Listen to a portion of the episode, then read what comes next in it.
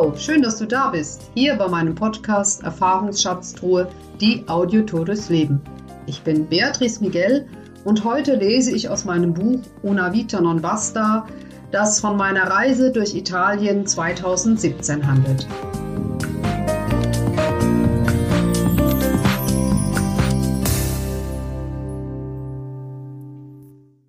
Ja, ich habe mir 2017 einen Traum erfüllt und bin mit dem Rucksack sechs Monate durch Italien. Also nicht ganz. Ich hatte auch zwischendurch ein Auto und bin verschiedene Stationen angefahren. Das Ganze habe ich unter anderem geplant mit einer Plattform, die nennt sich ähm, workaway.info. Dort kann man sich anmelden und äh, findet dann Gastgeber, bei denen man dann jeweils wohnen kann und am Tag zwischen vier und fünf Stunden arbeiten, entweder Gartenarbeit machen oder in einem Bed and Breakfast arbeiten, im Olivenhain Oliven ernten oder im Zitronenhain. Also das sind ganz unterschiedliche Angebote, die gibt es weltweit und ich habe mir dann entsprechende Stationen in Italien rausgesucht und meine erste Anlaufstation in der Toskana. Das war in einem äh, ja, in einem kleinen Ort, wo ich dann im Olivenhain und im Garten helfen sollte. Das war also meine erste Anlaufstation und das ging dezent in die Hose. Also ich bin wirklich am Bobbes der Welt gelandet. Äh, es gab kein Internet, es gab keine Busverbindung. Ich war weit ab von der Zivilisation. Das hatte ich auch vorher überhaupt nicht so in Erfahrung bringen können. Und ja, ich sollte anstatt der vier Stunden am Tag im Grunde den ganzen Tag arbeiten, also morgens zwischen vier und fünf Stunden und dann ab nachmittags nochmal von vier bis um sieben.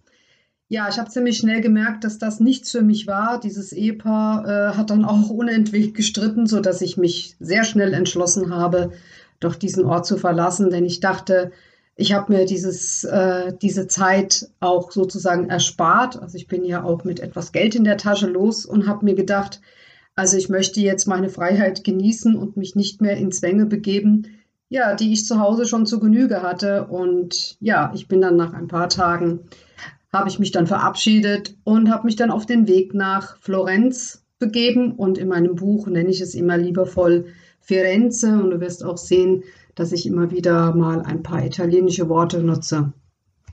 Ja, dann lege ich mal los mit meinem Anfangskapitel.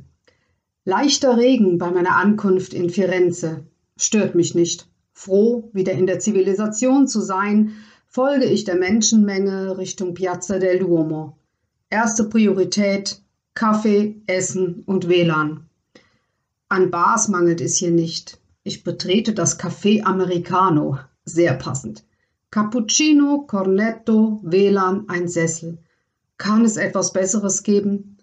Berichterstattung über WhatsApp an Kinder und Freundinnen steht an erster Stelle. Danach widme ich mich der Suche nach einer Unterkunft und werde schnell fündig. Nicht weit vom Bahnhof gibt es ein Hostel. Tiefenentspannt verlasse ich die Bar und suche zunächst die Touristeninformation auf. Ohne Stadtplan bin ich aufgeschmissen. Nach der zweiten Umrundung der Piazza del Duomo entdecke ich sie. Die freundliche Dame erklärt mir genau den Weg zum Hostel. 15 Minuten später stehe ich an der Rezeption des Plus Florence. Also wenn du einmal nach äh, Florenz willst, dann kann ich dir dieses Plus Florence wirklich empfehlen. Das ist sehr schön und vor allen Dingen liegt es sehr zentral. Ein Zimmer mit sieben Betten, gemischt, versteht sich zum Preis von 28 Euro sei noch verfügbar. Ohne zu zögern schlage ich zu. Normalerweise akzeptieren sie nur Online-Buchungen, aber sie machen eine Ausnahme. Vier Tage habe ich für Firenze eingeplant. Die verbleibenden drei Nächte buche ich online. Fürs sage und schreibe 75 Euro. Das ist ein wahres Schnäppchen. Ich betrete also den Schlafsaal 202 und fühle mich um fast 40 Jahre zurückversetzt. Jugendherberge Worpswede. Damals war ich noch jung. Heute fühle ich mich so. Ich begrüße die beiden jungen Männer. Kanadier sind sie und könnten meine Söhne sein. Hier liegt was in der Luft. Ein etwas strenger Geruch nach Füßen, nach sehr vielen Füßen. Und da sehe ich sie auch schon, die Übeltäter liegen schweigend auf der Heizung und markieren ihr Revier. die schweißgetränkten Socken aus Kanada. Damit kann bzw. muss ich leben. Zum Glück gibt es noch ein freies Bett mit altersgerechtem Zugang. Der untere Bereich des Etagengerüstes. Rucksack abstellen und dann nichts wie raus. Der Tag ist noch jung. Die nächsten drei Stunden nutze ich als Orientierungsphase. Firenze hat viel zu bieten. Ich möchte nichts verpassen. Dankbar über die Entwicklung dieser unschönen Situation und wie ich mich davon löste. Im Alltag lebe ich doch eher nach dem Motto durchhalten, aushalten, weitermachen. Ich bin stolz auf mich. Das kann ich dir wirklich sagen. Fühle mich befreit und erleichtert. Für dich vielleicht eine Kleinigkeit. Für mich war es ein großer Schritt. Nach drei Stunden Stadterkundung, Einsetzen der Dämmerung und Nieselregen meldet sich mein Magen. Ich kaufe Pane, Formaggio, Pomodori, Vino und gehe beschwingt zurück ins Hostel. Ein Festmahl wird das. Ich bitte eine der Kanadier, ein Foto zu machen. Ich freue mich wie eine Schneekönigin. Am Abend füllt sich das Zimmer mit vier weiteren schlafhungrigen jungen Menschen und mindestens genauso vielen schwitzenden Füßen. Egal, ich schlafe friedlich ein, wenn auch nicht lange. Ein dringendes Bedürfnis weckt mich gegen zwei Uhr.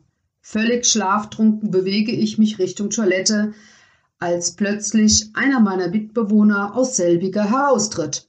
Ha, noch einer mit schwacher Blase, ist also nicht zwingend altersbedingt. Er gibt mir zu verstehen, dass er die Klospülung nicht betätigt habe, um die anderen nicht zu wecken. Wie rücksichtsvoll. Einerseits. Puh, welch strenger Geruch zieht da in meine Nase. Ich bin schlagartig wach. Hat wohl lange nichts getrunken, der Gute. Nicht gesund. Überhaupt nicht gesund. Die armen Nieren. Hilft nichts. Da muss ich durch. Danach betätige ich die Klospülung. Aus Rücksicht. Beim Betreten des Schlafsaals habe ich neben dem Ammoniakgeruch noch den Fußschweiß von meinen sechs Zimmernachbarn in der Nase. Ich öffne das Fenster, sonst erlebe ich den Morgen nicht. An Schlaf ist nicht mehr zu denken. Ich halte durch bis zum Sonnenaufgang. Ich bin glücklich. Ja, ich habe in Firenze noch so einiges erlebt und auch überhaupt auf meiner ganzen Reise. Und ich werde auch weiterhin immer mal wieder eine Lesung hier in meinem Podcast veröffentlichen und würde mich freuen, wenn du einfach auch wieder mir lauschst und zuhörst. Und ich möchte mich heute mit einer Frage von dir verabschieden. Wo möchtest du in deinem Leben nicht einfach nur aushalten, durchhalten und weitermachen und einfach das tun, ja, was dein Herz gerne möchte? Ja, schön, dass du dabei warst bei meinem Podcast und meiner Lesung. Ich freue mich auch, wenn du mir eine Nachricht hinterlässt oder einfach vielleicht hast du auch noch Fragen. Du kannst mir schreiben über meine Homepage beatrice-miguel.de. Ich wünsche dir einen gelungenen Tag. Ciao!